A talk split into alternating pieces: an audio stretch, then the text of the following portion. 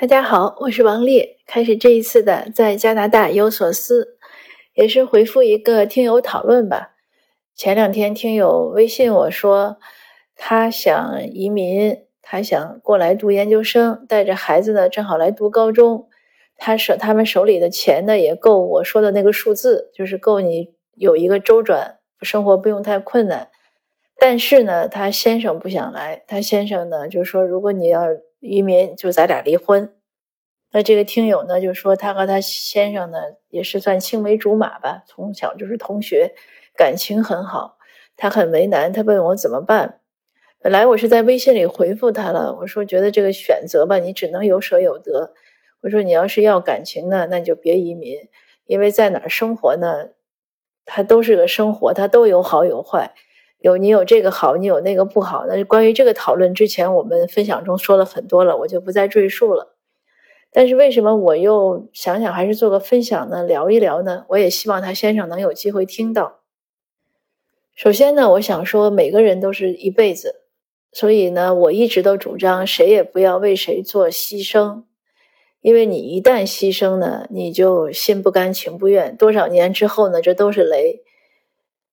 但不是说，但是有一句话呢，要要更正，就是要强调一下，不为谁不就是我们不主张做牺牲，但是并不是不主张让步，或者说改变自己原来的想法。那如果是大家谁都不改变，就不会磨合，那所有的婚姻都长久不了，所有的关系都长久不了。就算父母和子女或者亲戚手足之间，它也是一种关系的磨合，你不可能都是硬碰硬。哎，我也不改，你也不改，那咱俩呛着吧，这个关系肯定好不了。那我们就一定要强调一点：你改变呀、退让呀，做一些调整，但是这是可以的，但是不要是一种出于牺牲。说，哎，我为了你，那我就放弃吧。这这两个之间有什么区别呢？你说你要认识到，你所有的改变、调整、退让，都是为了自己，而不是为了对方。当然，有人说了，那他跟我吵架，我也很生气，他也很生气。那我为了让着他，我就不生气了。你要这样想呢，可能一会儿你还得生气。你要怎么想呢？你要想，我不生气了，因为生气对我身体不好，而且生气呢，对对你也没有任何作用。我生气，你也改不了你，你也不会跟我道歉，最后咱俩只能关系更差。那与其这样呢，我还不如为了自己不生气。你一旦这样想了呢，那。他爱什么时候跟你道歉，就什么时候道歉了，你就不会憋着火了。这个呢，大家好好想想。一想明白这一点呢，我想您可能就会认同我刚才说的，改变呀、退让呀、调整是为了自己，不是为了对方。那说回到我，我个人觉得，我们做选择呀，就是这样的大的难题的时候，首先呢，谁都不要为谁牺牲。如果你现在为了他牺牲了，丈夫可能不情不愿，不想出国，为了老婆孩子，我牺牲了，我我就放弃我的想法，我就跟你出国。他出来一定会抱怨。反过来，妻子也是这样，为了成全挽救这段婚姻，那行，我很委屈，我放弃了，那将来还是会吵。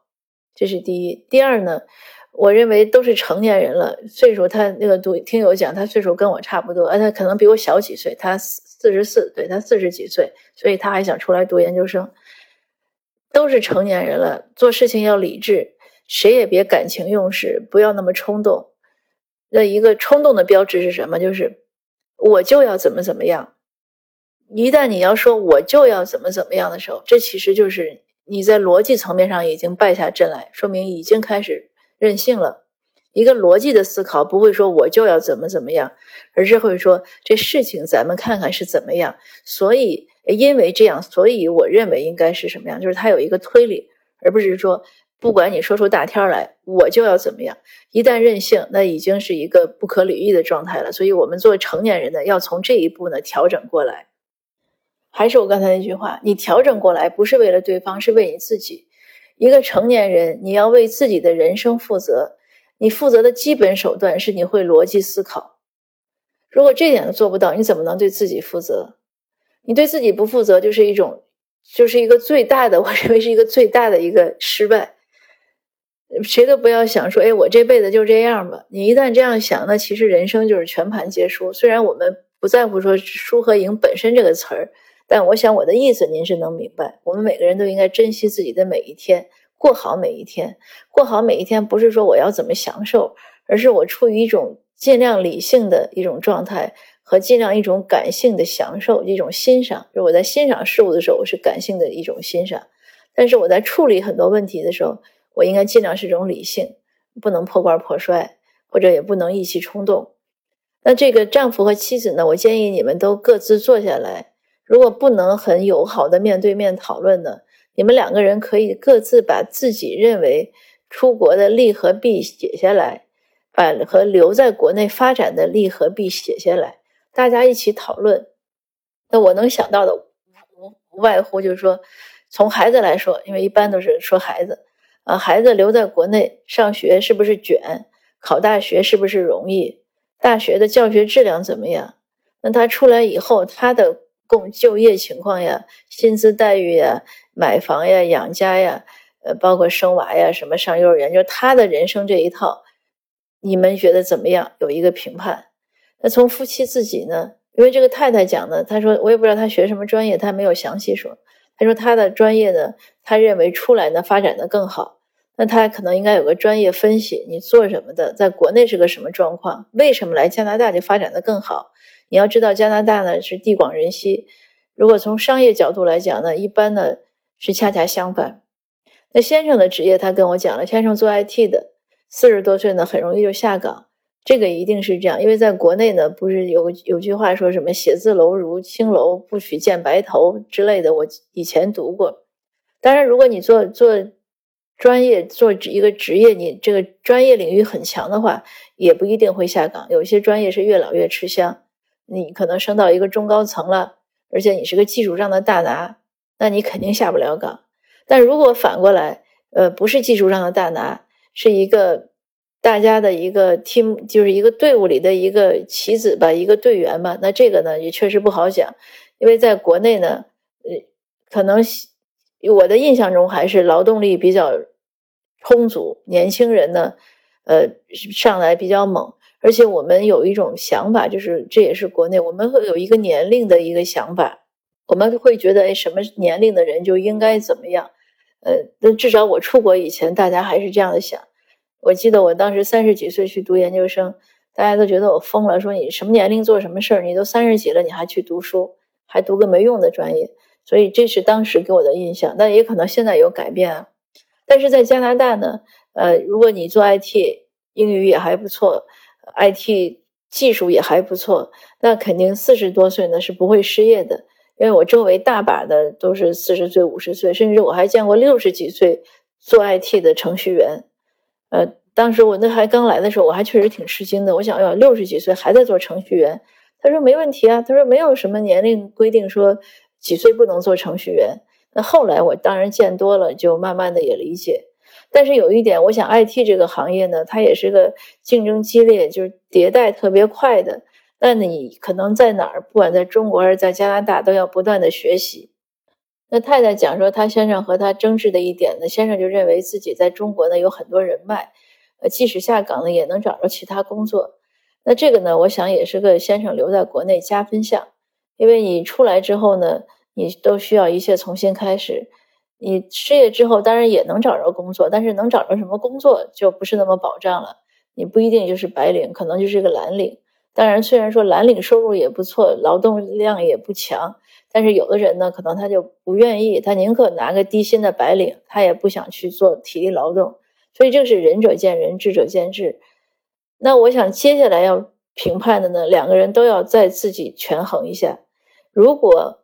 我一定要让对方按照我的愿望来做，我是不是能承担所有的这些负担？那比如说太太一定要出国，那如果出国之后先生真的失业了，他又找不到合适的工作，你是不是能养家？你要有这个心心理准备，你不要等出来了又鞭策他说你还得出去找工作，你怎么怎么样？那先生可能怨气就更大了。反过来也一样。那如果太太现在不出国，那面临着孩子教育啊这些问题，那先生是不是有把握能承担？因为如果比如说孩子出国了，他将来读硕找工作，他确实基本上就是自立了，他不会再靠家里。但是在国内呢，呃，好像结婚呀，尤其儿子买房啊、买车啊，他还是有一些习俗在那儿。那这些事情呢，也要做个充分的考虑。感情呢，我倒觉得应该是放在最后考虑。这样说有点冷酷，但其实道理想就明白了。如果两个人的关系已经要已经要到了拿感情来威胁的时候，那这个感情，你说值钱不值钱？那我就建议我们任何一个一对伴侣啊、情侣啊，无论是在婚姻中还是在恋爱中，不要用感情来做筹码，因为我我认为两个人的感情应该是至高无上的，什么时候都不应该是一个筹码。你一旦要用它来，那出了杀手锏了，那就没有回头路了。那先生可能会跟太太说：“啊，你为什么非要出国？你为了出国都不要我。”那反过来，太太也可以跟先生说：“出国怎么了？每年那么多人出国，又不是下油，就是下油锅，对吧？你为了不出国，你都可以抛弃我们母子两个。那你说这个东西，所以没有没有标准，没有对错，怎么说都有理。在出国还是婚姻这个状况，这个选择中呢，之前我也遇到过几对独有，呃，有的呢一联系我，然后也很巧，我这边联系个移民顾问，当时第三天就找着工作了，但是呢。可能工作来的太容易了，先生又退缩了，那太太也很遗憾。嗯，但总之呢，我觉得这个事情呢，它就是个做选择，我们把它理性一点，它确实是个人生大事，所以我们要做的更加理智一点，呃，多看看的多多一点，然后想的深一点，也包括两边的困难。我也做了这么多分享，我也讲到，比如说温哥加拿大有这样的一些社会的矛盾。呃，有有一些歧视呀，或者有一些其他的，呃，当然你说它不严重，但它确实存在。你说中国有没有？它肯定也有一些它的社会矛盾。我想大家呢，就是充分的，尽量充分的把这些事情都想一想。你把一些状况想得越坏，你做了选择之后呢，你可能更容易走下去。千万不要觉得做一个选择就是进一个天堂，那样哪个选择都好不了。来加拿大也不是上天堂，留在中国也不是上天堂，哪个地方呢？都是生活，都是平平淡淡的，又都是波澜起伏的，也都是不可避免有各种困难的。当然，也一定都是有很多美好的，所以还是看我们怎么处理，呃，怎么经营。那今天的的分享呢，就到这儿。谢谢您的收听，我们下次见。我也最后想祝这位听友和他的先生呢，你们能做出一个妥善的一个决定选择，而不要因此影响感情。好，我们下次见。